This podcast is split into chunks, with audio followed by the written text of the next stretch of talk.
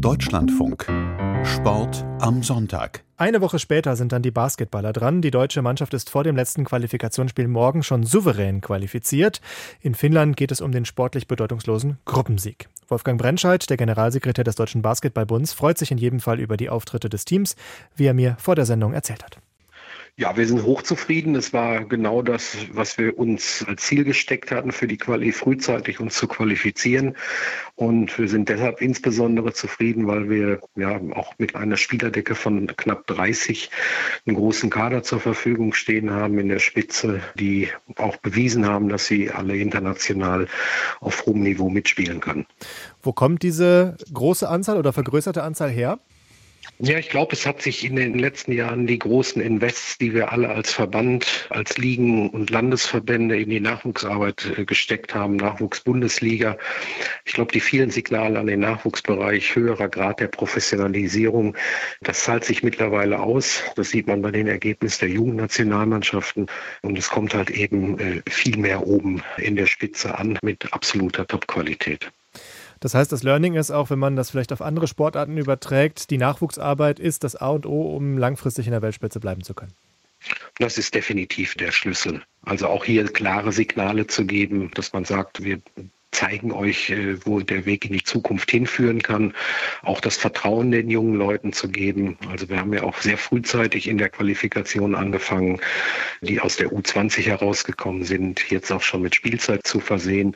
Und das Schöne ist eben, dass unsere Bundesligen auch das frühzeitig jetzt gemacht haben und auch die jungen Spieler eingesetzt werden und auch Verantwortung übernehmen und letztendlich Verantwortung in Verbund mit, mit Spielzeit und auch tägliche hochqualifizierte Trainingsprozesse Prozesse, das zahlt sich dann halt aus. Vor einem halben Jahr war die Heimeuropameisterschaft. Die war ein großer Erfolg, auch was die Aufmerksamkeit anging. Basketball war in aller Munde, auch in den Medien. Was ist davon geblieben? Also geblieben ist nach wie vor großer Zuspruch für die Sportart, äh, plus natürlich auch hohe Motivation für uns weiter äh, dran aufzusetzen und zu arbeiten. Schön ist, dass wir insbesondere im, im Bereich der Mini-Basketballspiele, also der Lizenzen für die ganz Kleinen, deutlich zugelegt haben. Wir haben fast 30.000 neue Kinder in dem Bereich. Und das war neben vieler anderer Ziele eigentlich das, was wir uns erwünscht haben. Und, und das ist messbar, dass es mit der EM zusammenhängt? Ja, es ist zumindest messbar. Wir hatten sehr frühzeitig auch ja durch die ja, großen Herausforderungen, die wir alle durch Covid hatten, Programme aufgesetzt, die Back on Court hießen. Das heißt, wir haben gemeinsam mit unseren Landesverbänden, mit allen Verbänden, äh, Verbänden große Aktionen gestartet im Bereich Schule, um, um Kinder wieder in den Verein und, und Vereinsbasketball zu bekommen. Ob es gezielt jetzt nur mit der Eurobasket zu tun hat, ist natürlich schwierig, aber es war definitiv ein Faktor, der uns geholfen hat. Es geht ja für viele Sportarten, auch für Ihre Sportart Basketball, immer auch um Aufmerksamkeit in der Öffentlichkeit, in den Medien. Spüren Sie noch etwas davon? Ist auch davon was geblieben von der Europameisterschaft? Ja, spüren für uns, für die Nationalmannschaft natürlich, da man ja immer nur die Fenster hat. Also wir merken, dass es äh, dann natürlich extremst hochfährt, wenn die Nationalmannschaft im Fokus steht. Und das merken wir schon.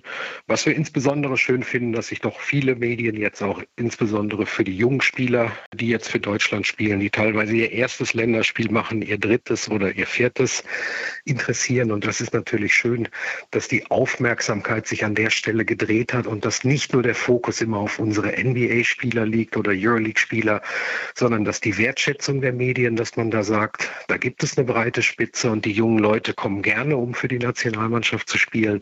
Das ist, was uns besonders freut und auch sich gut anfühlt, insbesondere für die jungen Nachwuchsathleten. Jetzt kommt die Weltmeisterschaft im Herbst wieder. Die wird schon im April ausgelost in Asien, Philippinen, Indonesien und Japan. Mit welchen Erwartungen fahren Sie dahin? Bisher ist es in der Weltmeisterschaftsgeschichte ja keine allzu große Erfolgsgeschichte, was die deutsche Nationalmannschaft geschrieben hat. Ja, das würde ich so nicht sagen. Ich kann mich daran erinnern, dass wir eine Bronzemedaille bei der Welt 2002, aber es war die einzige, ne? Also ja, äh, es waren auch viele Vorrunden dabei. Ja, ja, ja gut. Also der Anspruch bei uns ist relativ klar, dass wir mit der Mannschaft, die wir aktuell haben, in der Weltspitze mitspielen können. Das ist Fakt. Nichtsdestotrotz muss man realistisch sein. Es gibt aktuell in Europa sicherlich zehn Nationen, die alle auf Augenhöhe sich an einem guten Tag untereinander schlagen können.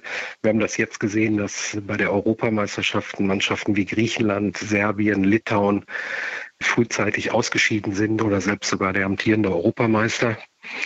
Insofern sind wir realistisch, dass wir sagen, die Qualität ist da. Wir haben großen Respekt mittlerweile international. Niemand mag gerne gegen Deutschland äh, spielen in Westbesetzung, sodass wir einfach zur WM fahren, auch jetzt das Ergebnis der Eurobasket mitnehmen mit breiter Brust und natürlich ein Viertelfinal angepeilt werden muss.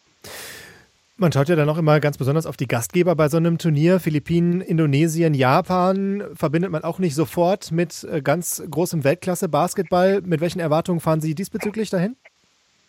Also ich gehe davon aus, dass wir eine fantastische Organisation erleben werden, weil ich durfte einmal miterleben, wie die Basketballbegeisterung auf den Philippinen ist. Es ist in der Tat so, dass man es nicht als, als Top-Nation im Basketball zuordnet. Die Mannschaft ist allerdings sportlich hochattraktiv, nicht einfach zu spielen. Und wir werden natürlich zumindest auf den Philippinen den modernsten Arenen spielen, bis hin zu einer Finalarena, ich glaube, von fast 50.000 Zuschauern. Also ich glaube, es wird eine große Überraschung werden, was Zuschauerzahlen und Organisationsgrad angeht.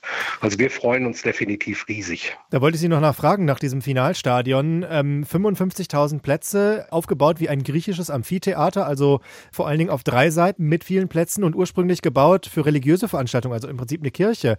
Können Sie sich vorstellen, wie das in so einer Halle ist zu spielen? Also ich kann es mir zum Glück vorstellen, weil ich schon jetzt in meiner beruflichen Zeit mehrfach die Gelegenheit hatte, solche oder vergleichbare Arenen sehen zu dürfen. Also ich habe 60.000 San Antonio erlebt. Ich habe ein All-Star-Spiel im Cowboy-Stadion der Dallas Mavericks und in diesem Stadion mit den drei Seiten und ich glaube, die vierte Seite ist ein riesiger Screen, also ein Bildschirm. Ich glaube, es wird ein gigantisches, herausragendes Erlebnis für uns alle. Ob es für jeden Zuschauer, der dann wirklich oben irgendwo unter der Decke sitzt, äh, dann auch noch das Erlebnis sein wird, bleibt abzuwarten. Aber ich glaube, für alle Sportler, die letztendlich vor so einer Kulisse dann spielen dürfen, wird es ein herausragendes Erlebnis in der Karriere bleiben. DBB-Generalsekretär Wolfgang Brennscheid zur WM-Qualifikation und zu seinem Ausblick auf das Turnier in Asien im Sommer.